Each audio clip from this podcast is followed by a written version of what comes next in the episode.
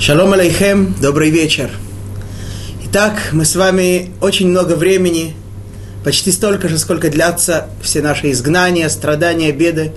Мы так много времени потратили на рассказ, долгий рассказ про четыре галута, четыре царства, которые наложили отпечаток на еврейский народ, четыре царства, которые властвовали все то время, покуда э, и продолжают, к сожалению, до сих пор, покуда Творец э, скрывается, э, скрывается, покуда Творец не проявляется явно в мире. И мы подробно обо всем этом говорили. Рассказали про Вавилон, его влияние на еврейский народ, Персию, влияние которой, по некоторым мнениям, как мы сказали, вроде бы продолжается до сих пор в образе власти арабов, Ишмаэля – Поговорили о влиянии греческой культуры, греческой идеологии на еврейский народ. Ну и уделили, конечно же, времени, э, э, много времени рассказу о четвертом диковинном, ни на кого не похожем звере, Риме и, и, и рассказали, о чем именно идет речь, что это за зверь такой диковинный. И рассказали о сущности Исава, сущности Рима, поговорили о рогах – да, которая находится на голове этого диковинного зверя. И вот теперь, наконец-то, после того, как мы через все это пробрались, мы имеем полное право продолжить и перейти к следующему стиху книги Даниэля, в котором уже речь пойдет о том, чего мы все давно ждем. Итак, Даниэль, 7 глава, 9 стих. Хазе гавейт, ад ди карсаван армив, веатик ямин етив, левушей китлаг хивар, Усар Рейше Каамар Накей Карсе Швивин Динур Гальгилоги Нур Далейк. Переведем. И смотрел я, пока не были сброшены престолы. И сидел старец в годах, одежда его бела, как снег, а волосы на его голове, как чистая шерсть, престол его искры огненные, колеса, пылающий огонь. Так, Даниэль здесь там описывает удивительное видение, а какие он рассказывает нам о каких-то престолах, которые были сброшены, как здесь переводится. И самое главное, ему предстает образ старца, как, как, э, как э, говорит об этом Даниэль, Атик Юмин – мы чуть позже объясним, что значит именно это слово «атик йомин», да, что вроде бы переводится на простой иврит как «человек древний годами». И вот мы видим, какие у него волосы, какая у него одежда, что это все значит. Мы с вами уже говорили о том, что к этому стиху следует относиться очень осторожно, с очень большой осторожностью. Почему? О ком здесь идет речь? Кого видел Даниэль. Если мы скажем, что Даниэль видел самого Всевышнего, да, то человек, который так говорит, он совершает большой грех. Уже неоднократно мы говорили об этом, в частности, когда говорили про христиан, что один из самых больших грехов их религии – это даже не идолопоклонство, а овеществление. Да, то, что называется на святом языке гагшама – а именно, когда человек начинает приписывать Всевышнему человеческие качества. Да, человек, человек говорит, вот, э, да, про Всевышнего в Торе написано, там, рука Всевышнего, глаз Всевышнего и так далее, и так далее. То есть, написано про Всевышнего, что у него есть рука, есть глаз. Ну, хорошо, у него не такие руки, не такие глаза э, материальные, как у нас. Ну, там, э, духовные какие-то, более такие святые – не дай бог сказать такое. Человек, который говорит так, он, э, собственно говоря, имеет в виду, что Творец под, под, э, подлежит какому-то описанию. Да? У Творца есть что-то такое, есть рука, есть нога, есть глаз, э, еще что-то, голова, одежда, волосы. Да. То есть человек каким-то образом пытается описать Творца, определить Творца, ограничить Творца. Тот, кто так считает, он э, совершает страшный грех, нарушая не просто какую-то заповедь, а нарушая, в общем-то, один из самых основных принципов нашей веры. Мы знаем, что э, наш учитель, один из самых великих мудрецов Средневековья, Раби Мойша бен Маймон, Рамбам, Рамбам, он э, сформулировал и выразил их в краткой и четкой форме 13 основных принципов веры. Да. То есть самые-самые основы. И понятно, что чем отличаются эти 13 принципов веры от э, всех остальных законов Торы? Все нужно верить, правильно? Человек, который утверждает даже про какой-то самый, вроде бы кажется, не самый важный, самый, э, какой-то второстепенный закон Торы, что он э, придуман людьми, он не был, не был дан Всевышним, то этот человек уже еретик, уже то, что называется апикорос, уже теряет возможность, если он останется при этом мнении, удостоиться вечности и приблизиться ко Всевышнему навсегда. В чем же разница, почему выделены именно эти 13 основных принципов веры? Во всю Тору человек должен верить. Разница такова, что человек может во что-то не верить, да, он может не верить в какой-то закон Торы, просто потому что он его не знает. Да. Понятно, что человек не рождается сознанием всей Торы. Да.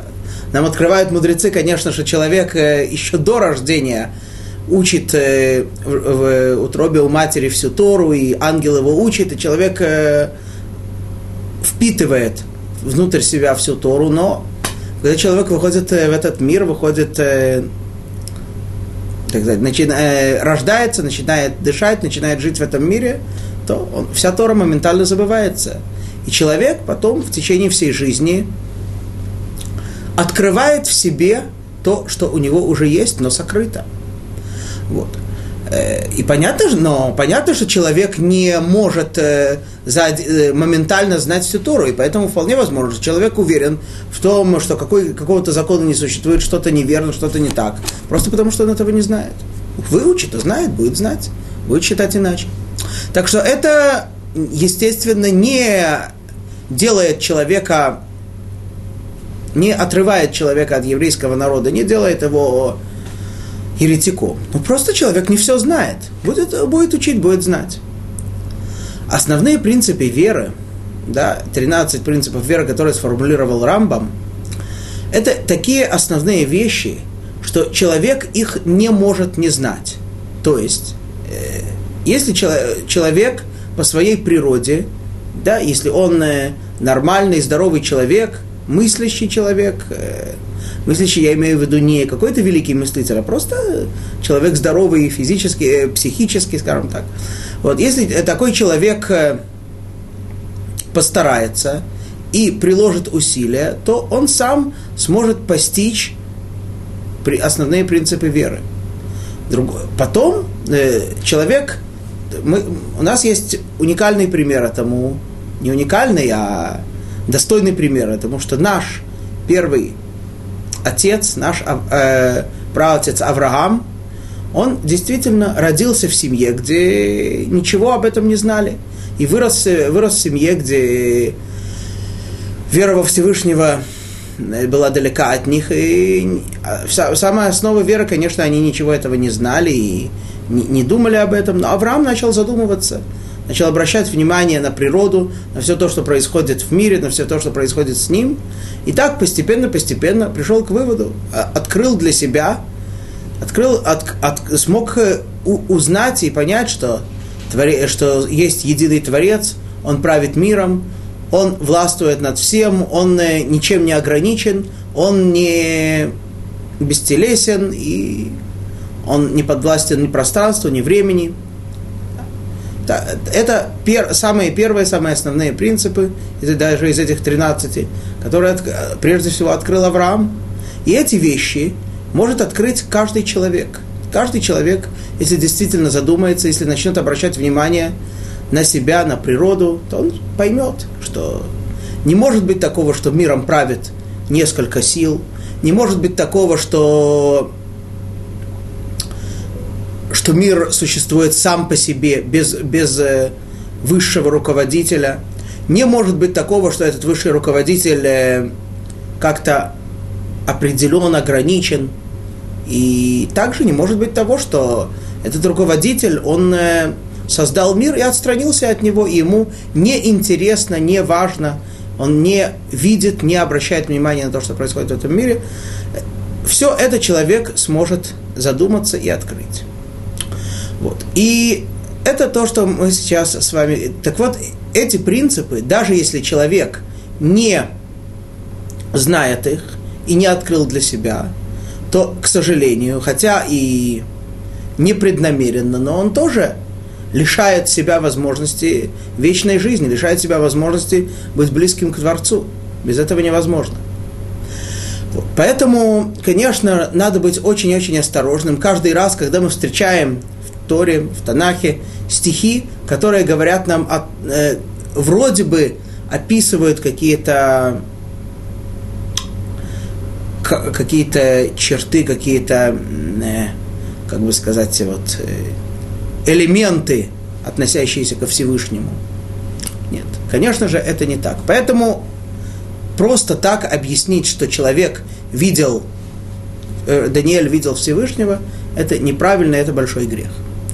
Но сказать с другой стороны, что человек, что Даниэль видел ангела. Да? Может быть, это был, был просто какой-то ангел, да, который принял человеч... имеет человеческий облик, вот у него волосы такие, одежда такая. Это тоже большая ошибка, и, в общем-то, тоже большой грех. Почему? Потому что тогда, что, что, к какому выводу человек приходит? Ведь о чем здесь говорится? Здесь говорится о том, что, было, э, что, что воссел на престоле этот старец, и он э, судит весь мир и так далее, и так далее. То есть получается, что есть какой-то ангел, который является верховным судьей, который судит весь мир. Не дай Бог так подумать. Это тоже отступление от э, одной из основ веры, а именно это склонность к тому, с чего начался грех э, идолопоклонства – мы с вами уже как-то говорили о том, что первые идолопоклонники, они не отрицали Творца. Они не говорили, что Творца не существует или что что-то такое. Нет. Они просто говорили, что Творец настолько велик, Он правит всем миром. И Он поставил в мире своих помощников, своих министров, Солнце, Луну, там и другие силы. И тем самым, что мы поклоняемся им – мы обращаемся к ним, мы просим их, э, тем самым мы показываем, проявляем свое уважение к придворным, твор... придворным царя, к слугам Творца, и тем самым мы оказываем уважение Творцу. Так, э, так кстати, Ра, именно тот же Рамбам рассказывает, что так началось идолопоклонство. В чем э, принципиальная ошибка такого взгляда? В том, что человек, конечно, человек э, когда это относится к земному царю, вполне законно и вполне разумно, что человек, уважая царскую власть, он э, э, оказывает почет придворным царя, его слугам, его наместникам, губернаторам и так далее. Это все правильно, но в каком случае? В том случае, когда человек не находится перед самим царем. Если человек находится перед самим царем, стоит перед ним и оказывает почет его слугам, это не уважение к царю, это наоборот. Это значит, человек провозглашает, что этот слуга, этот придворный имеет собственную самостоятельную власть. Да, э, например, э, так открывают нам мудрецы, что это был один из грехов э, человека, про которого рассказывается нам в Танахе, что царь Давид послал его на верную смерть. Да? Человека, которого звали Уриях Тиянин, он, его, он вернулся с фронта, и Давид послал его снова на фронт, на передовую, на верную смерть. Почему? За что ему полагалась смерть? Говорят мудрецы за то, что он бунтовал против царства, против царя Давида. Как это он бунтовал? В чем это проявлялось? Потому что когда э, он разговаривал с царем Давидом, он употребил выражение э, по отношению к военному министру царя Давида Йоаву, Адони Йоав, мой господин Йоав. Ты стоишь перед царем, ты, говори, ты рассказываешь ему о человека, который хотя и твой господин, но его слуга, ты употребляешь выражение «мой господин». Сейчас он твой господин. Если ты так говоришь, значит, ты наоборот пренебрегаешь царской властью. Вот. Это, поэтому так тоже, конечно, сказать нельзя. Тогда что же происходит? Что же мы скажем? Как мы объясним этот стих? Имеется в виду, действительно, и так объясняют комментаторы, что, конечно, Творец безграничен, ничем не определяем. Однако, если бы Творец действительно, Творец создал людей для того, чтобы им сделать добро, какое может быть максимальное добро для человека, которое... Ведь Творец хочет э, сделать максимальное добро человеку это возможность человека максимально осветиться, максимально усовершенствоваться, максимально приблизиться к Творцу. Если... Но что значит приблизиться к Творцу? Значит, человек должен э, идти по какому-то пути, он должен э, построить какой-то план своих действий, что-то делать, шаг за шагом продвигаться. Если человек... И, и, и теперь и получается так, что если Творец – не откроется человеку в каком-то проявлении, в каком-то, э, не проявится человеку как-то, чтобы человек мог хоть что-то понять, осознать и тем самым что-то в соответствии с этим делать, то человек э, вообще ничего не сможет делать. Если бы Творец не была его воля проявиться в созданном им, созданных им мирах, да, и то, человек, то никакое творение Творца ничего бы не могло сделать, никак бы не могло продвинуться, ничего бы не могло в себе изменить. Да.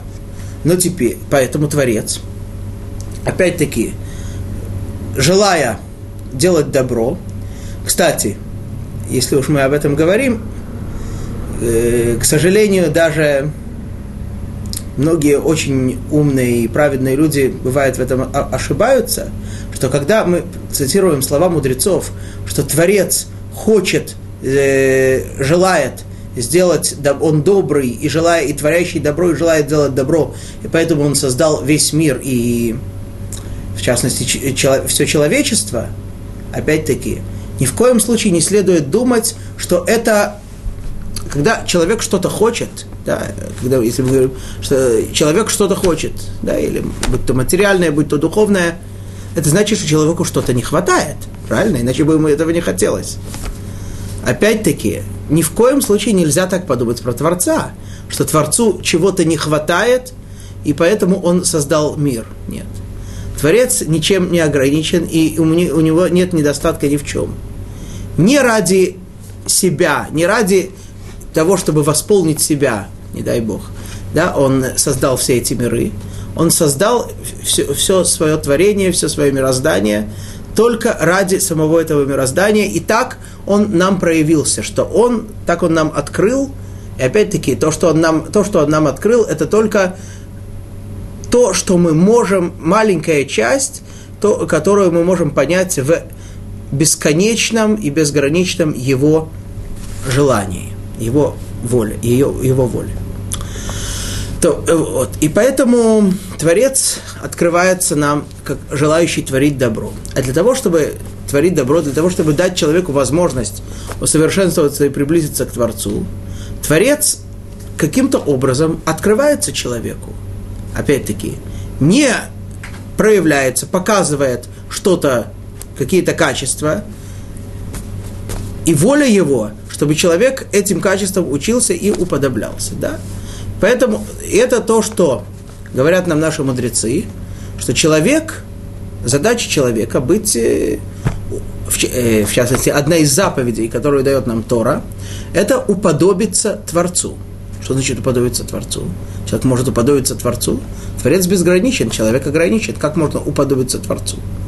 Имеется в виду, опять-таки, уподобиться тем качествам, которыми он проявляется в, это, в этом мире. Да? И про, про, объясняет нам устная Тора.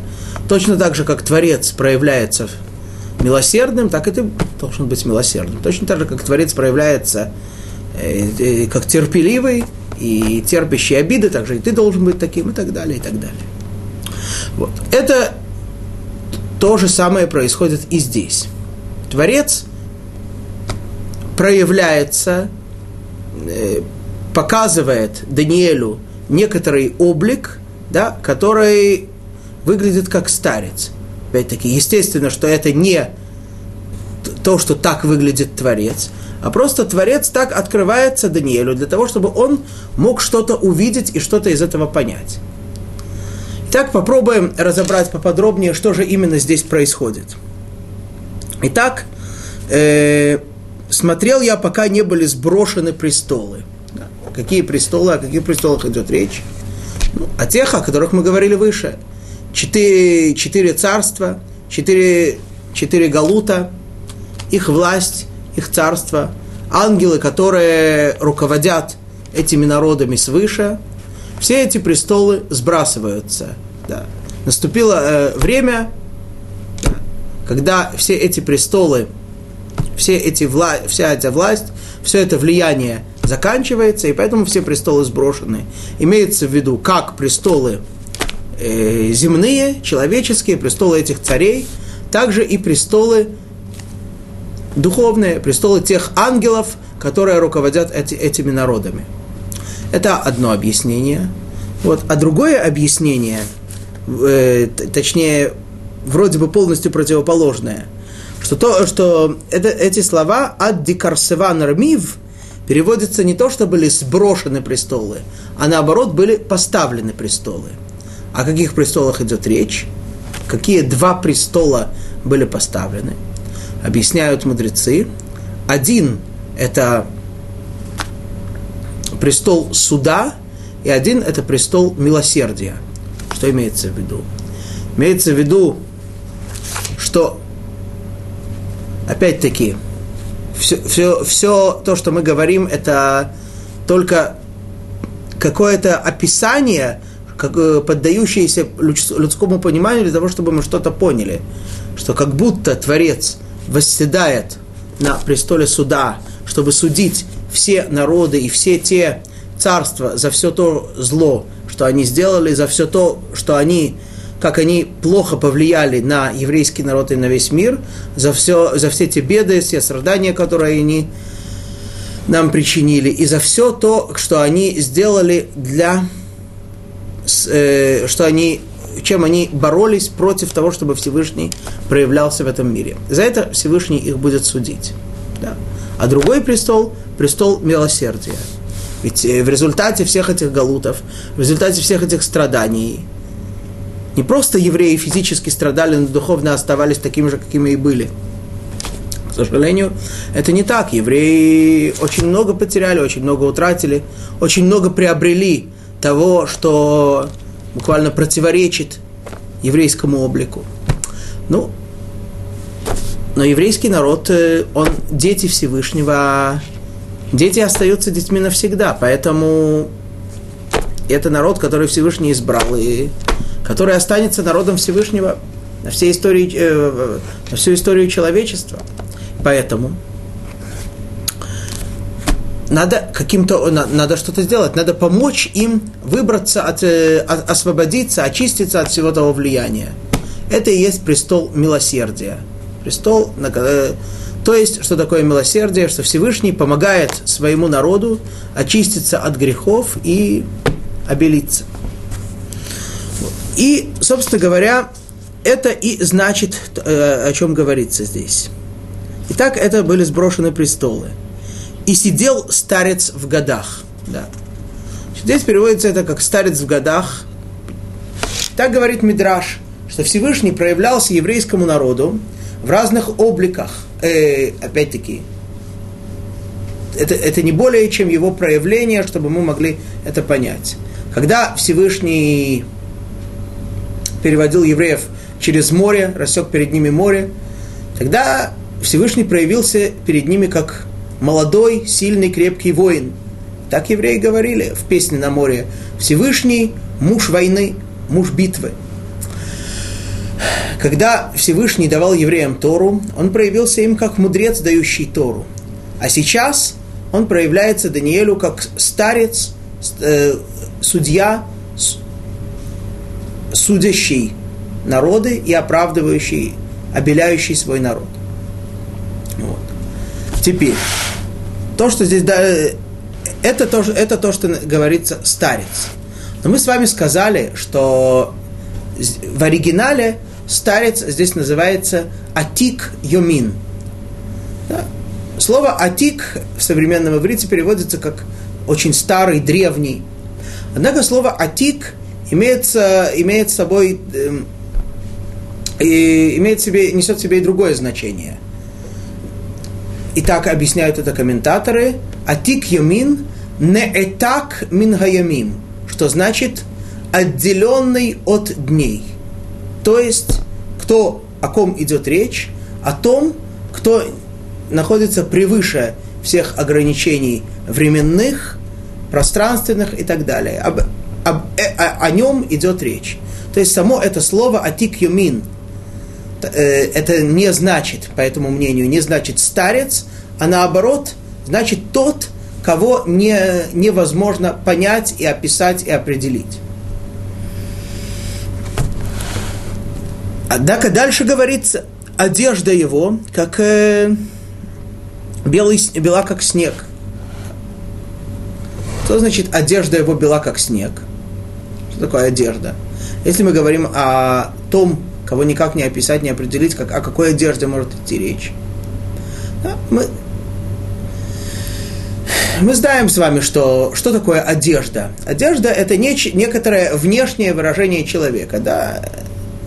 Э, люди, когда они без одежды, они, так сказать, очень, очень похожи друг на друга. Э, более-менее, да. Когда люди одеты, да, то уже по одежде, по одежке встречают. Уже можно судить о человеке, что этот человек, он, э, не знаю, этот человек, он э, премьер-министр, этот человек, он милиционер, этот человек пожарный, этот человек э, мусороуборщик. То есть э, по одежде можно судить о возрасте человека, о, человека, о его положении, о профессии и так далее. Одежда – это некоторое внешнее выражение человека. Вот. Так, это и говорится здесь, что одежда – это некоторое внешнее качество, внешнее выражение того, кому эта одежда относится – и что же здесь говорится? Что одежда его бела, как снег. Что это значит? Чему нас это учит? Объясняют комментаторы, приводя слова мудрецов из Мидраша, одежда его бела, как снег, чтобы обелить свой народ от грехов. Действительно, белый цвет белый, э, выражает собой качество милосердия, выражает собой милосердие – противовес красному, который выражает собой суд. Да, крас. Красный цвет, кровь, суд. Белый цвет, наоборот, выражает милосердие. Мы знаем с вами, что в великий, особенный день, который есть у нас раз в году, день искупления, Йом-Кипур, в старые времена, и мы надеемся, что, даст Бог, и в этом году это наконец-то уже тоже произойдет, когда э, существовал храм, то в храме было постоянное чудо.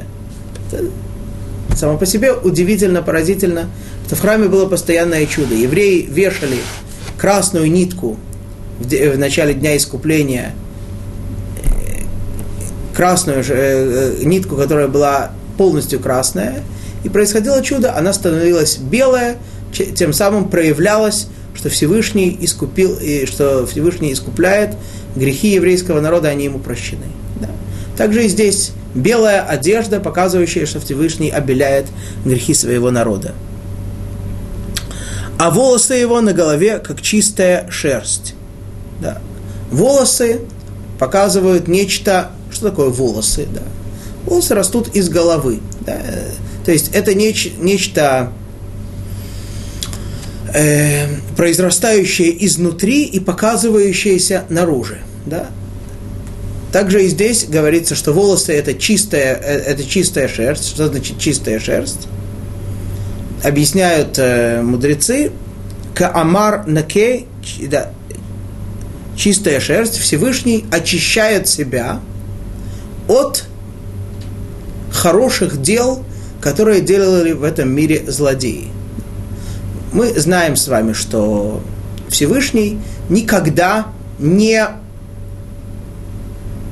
оставляет без внимания любое хорошее дело любого человека.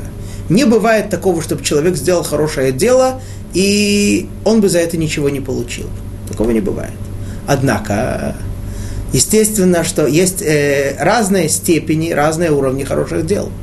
Есть, есть человек, который делает хорошее дело, действительно со всем сердцем, со всем желанием э, таким, таки, пол, э, полностью совершенное, таким, каким оно должно быть. Или даже если не настолько, не на сто процентов, но хотя бы дело, которое несет с собой в себе оттенок вечности.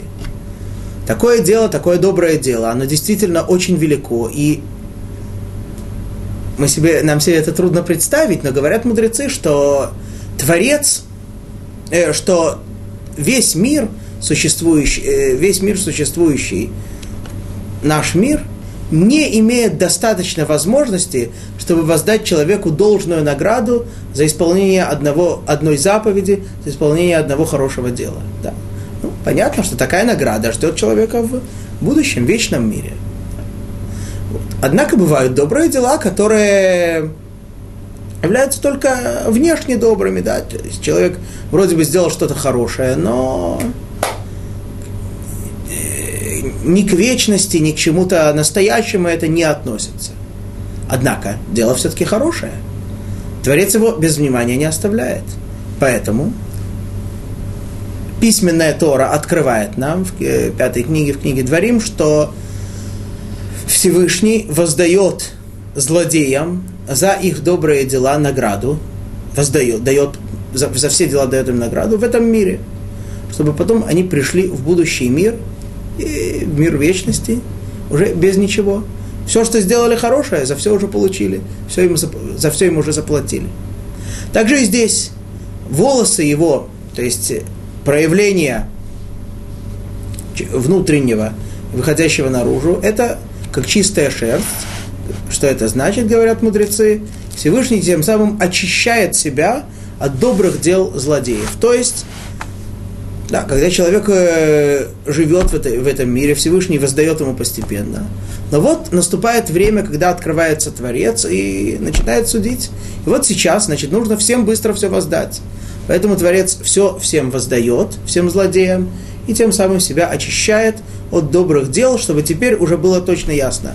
Эти присоединяются к вечности, а эти наоборот.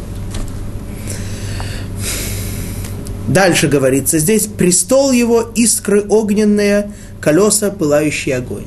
Ну, скажем так, э, прежде всего, что мы не имеем как э, полной, как полной возможности, так и полного права полностью объяснить этот стих – по той простой причине, что здесь описываются очень великие вещи, очень великие проявления Творца. Нечто, э, что-то вроде того, что описывается в начале книги Ехезкеля, пророка Ехезкеля, отрывок, который, где, в котором Ехезкель рассказывает, как ему открылась вся картина, так сказать, устройства и, управ, и управления всеми, всеми мирами, всем мирозданием. Вот. Это вещи очень высокие, называющиеся на святом языке Маасе Меркава, э, дословный перевод э,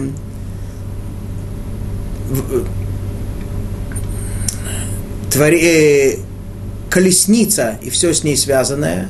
Что такое колесница? Да, колесница э, это предмет, который везет, э, который направляет, везет человека к э, цели. Также и здесь колесница имеется в виду, это все, весь ход мироздания, все управление, руководство и вза- взаимосвязь и взаимное влияние миров друг на друга. Да, там это у, у пророка Ехескеля это подробно описывается, да, и покуда не доходит, не доходит там до таких стихов, что даже комментаторы, наши великие комментаторы, великие мудрецы пишут, что нам нет, у нас нет права об, объяснить и истолковать эти стихи. Это вещи очень великие, да. Но, скажем, то, что мы немножко можем сказать вкратце, скажем так, что здесь идет речь о престоле. Да. Э, в то время, так пишут комментаторы, что престол выражает собой некоторый очень высокий уровень, высо, высокий уровень мироздания, да, один из, что называется, верхних миров. Да.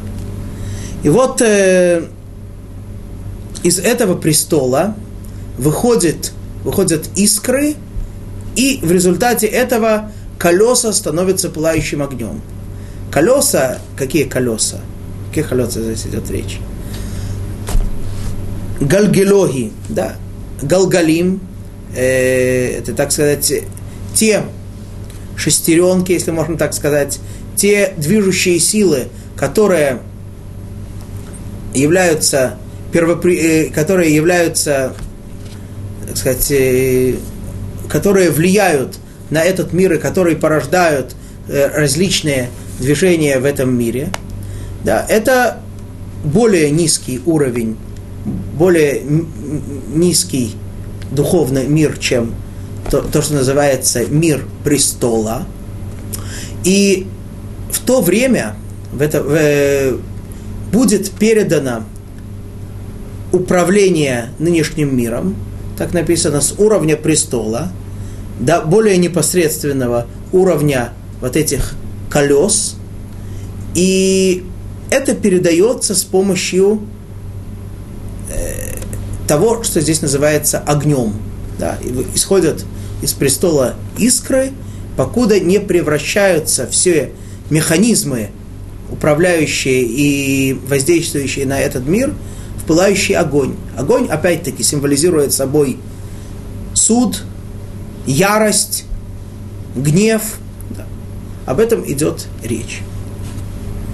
Ну, если мы немножко поняли, это хорошо, но, как говорится, если мы поймем, что мы почти ничего не понимаем, это будет еще лучше. Посмотрим дальше.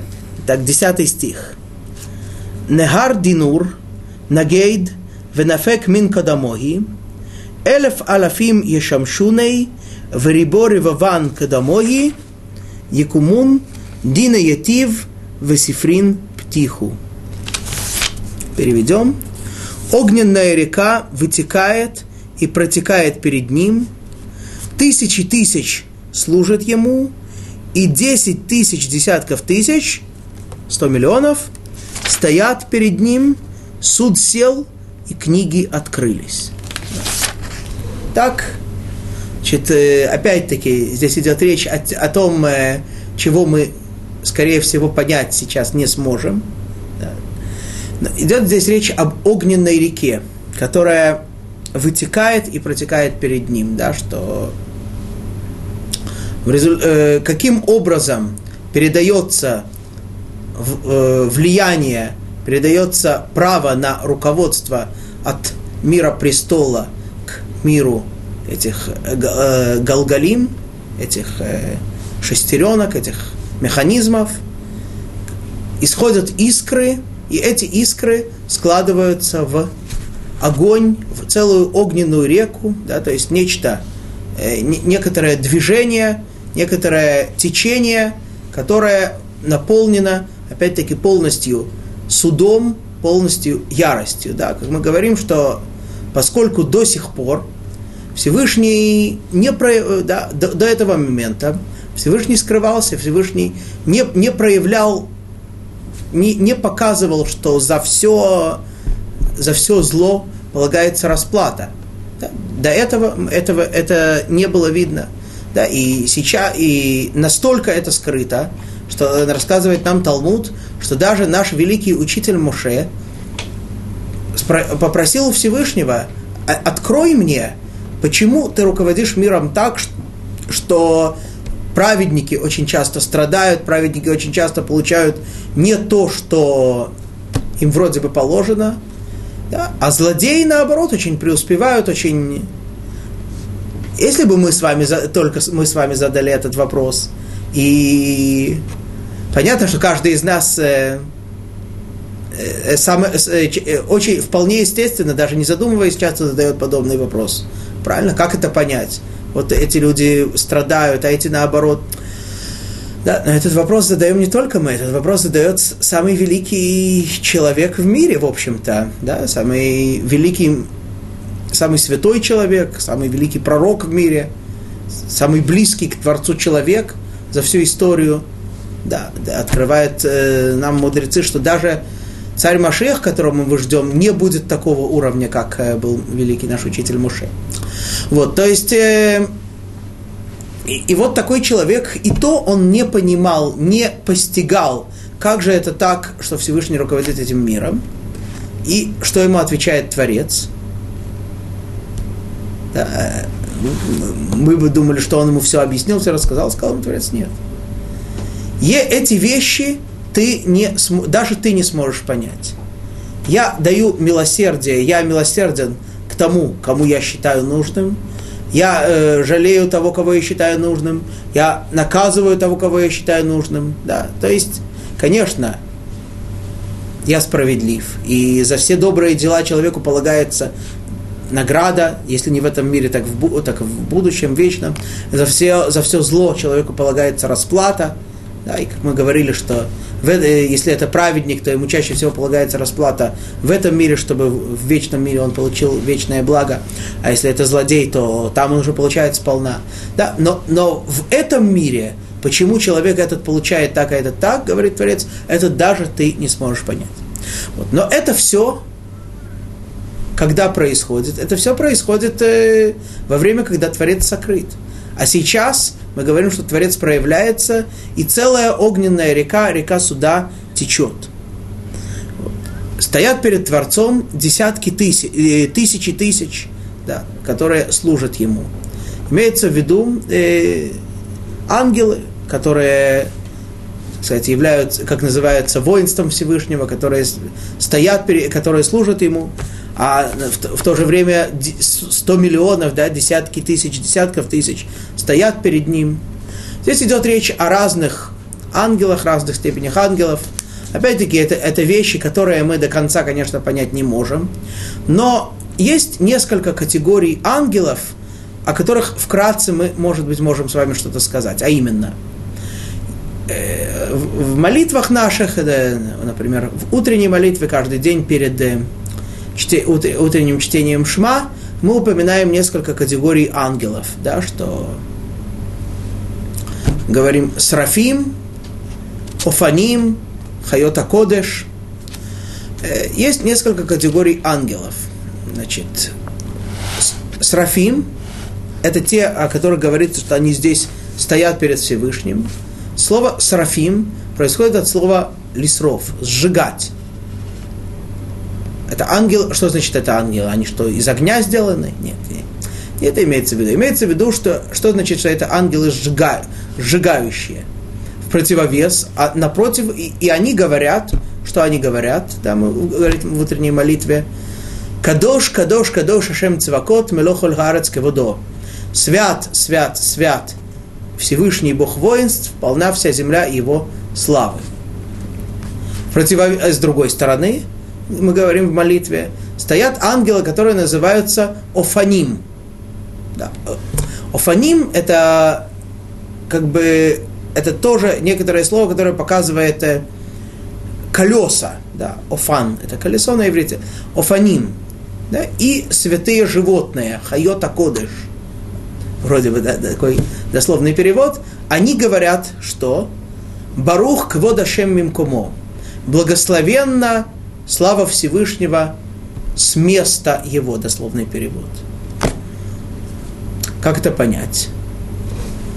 Есть ангелы, э, творе, то есть Творец проявляя, проявляется в мире прежде всего, и это мы должны знать, да, и это он нам открыл, как кадош. Что значит кадош?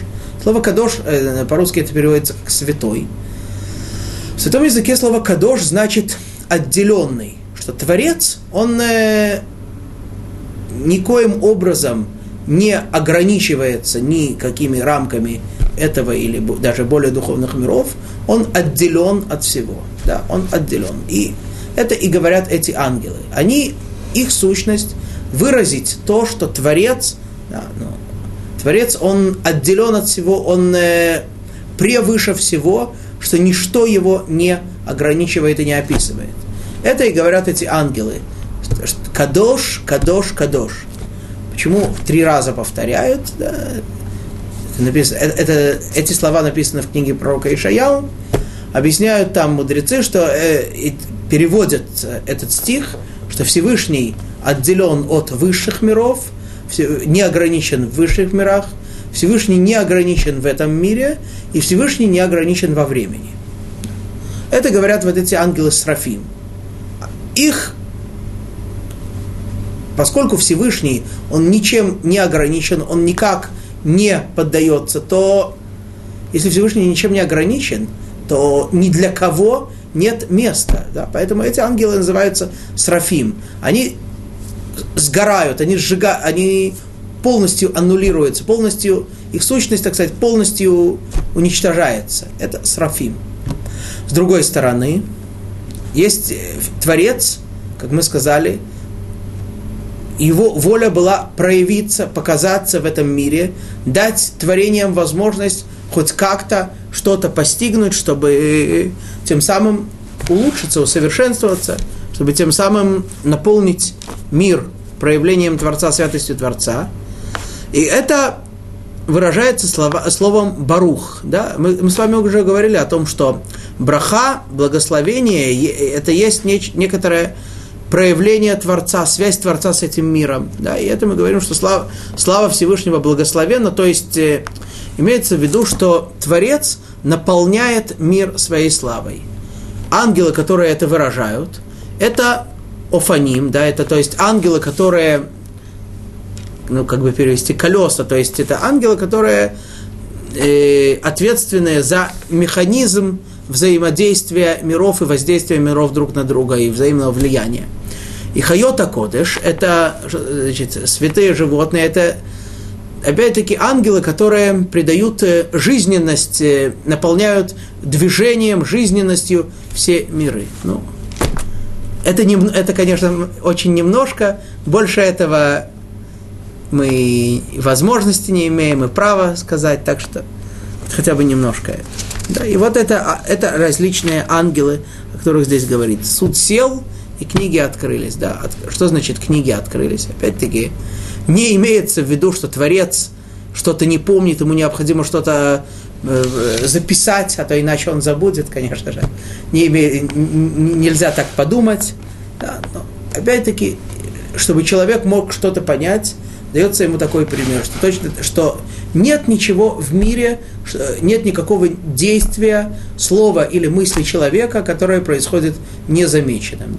Бывает часто, человеку очень легко что-то сделать и забыть. Однако все, ничего, ничто не остается без внимания, все помнится. И вот теперь наступает время, когда за всю историю человечества, за все, что кто сделал, сказал, подумал, все это учитывается. Суд сел, и книги открылись. Да. Это, кстати, очень важный момент, который мы, мы, конечно, ждем, что вот эти события наступят уже очень скоро. Это может быть и сегодня тоже, мы не знаем. Мы ждем уже этого очень давно, и у нас нет какого-то ограничения во времени, когда именно это должно наступить. Это может быть в любой момент. Мы с вами будем, когда будем изучать с вами дальше книгу Даниэля, мы увидим, что здесь даются какие-то временные рамки, какие-то сроки. Попытаемся это понять, и прошли эти сроки, не прошли как понять, что вообще есть какие-то сроки, ведь мы, один из основ, основных принципов нашей веры, что Машех в каждый день может прийти, избавление может наступить каждый день. Да, но тем не менее, мы не знаем, когда это будет.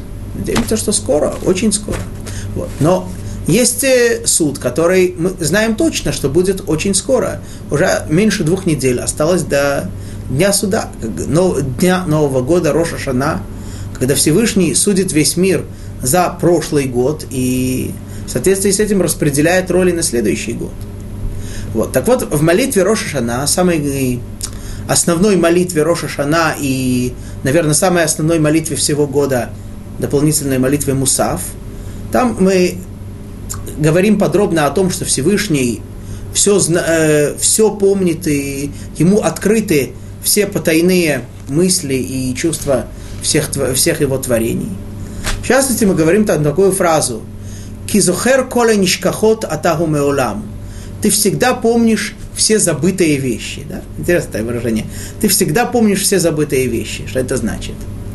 Значит так, что человек, э, человек так, так это объясняют, что человек, э, бывает, сделает какое-то доброе дело и забыл об этом. Да? Сделал доброе дело и забыл. Всевышний помнит об этом и в соответствии с этим воздает ему.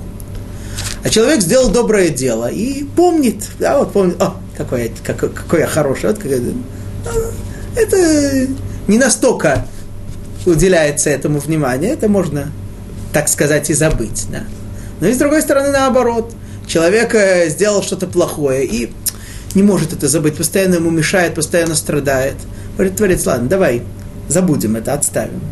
А человек сделал плохое дело и забыл, ну, так, ему это напомнится. Вот. Дальше, одиннадцатый стих.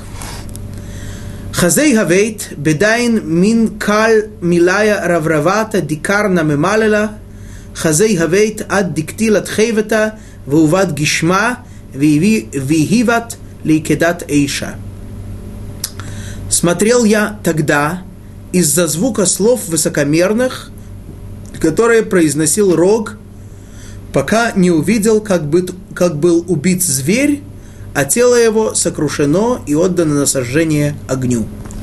Да. Наступает момент, говорит, рассказывает нам Даниэль, когда Всевышний слушает, слушает, слушает, что говорит этот маленький рог, о котором мы уже говорили много, что, да, будь это родоначальник э, мусульманства или тот, кто разрушил храм, да, рог, который говорит высокомерно, который пытается показать, что вот он в святых писаниях разбирается не хуже тех, кто их получил. Да, и вот он, он говорит, что именно меня послал Творец. Творец это слушает, слушает, слушает. Наступило время, когда Творец проявляет свой гнев, ярость и строго-строго за это наказывает. Да. И что же происходит? Убит был зверь, а тело его сокрушено и предано на сожжение огню. Вот этот четвертый зверь наконец-то был убит. Что значит, чтобы он был убит?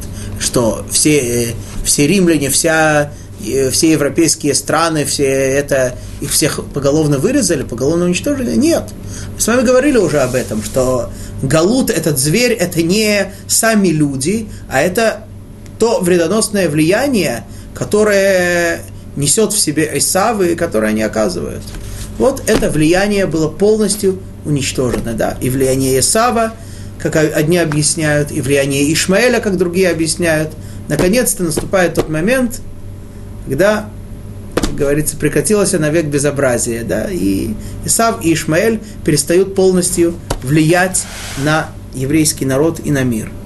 Тело его сокрушено и отдано на сожжение огню.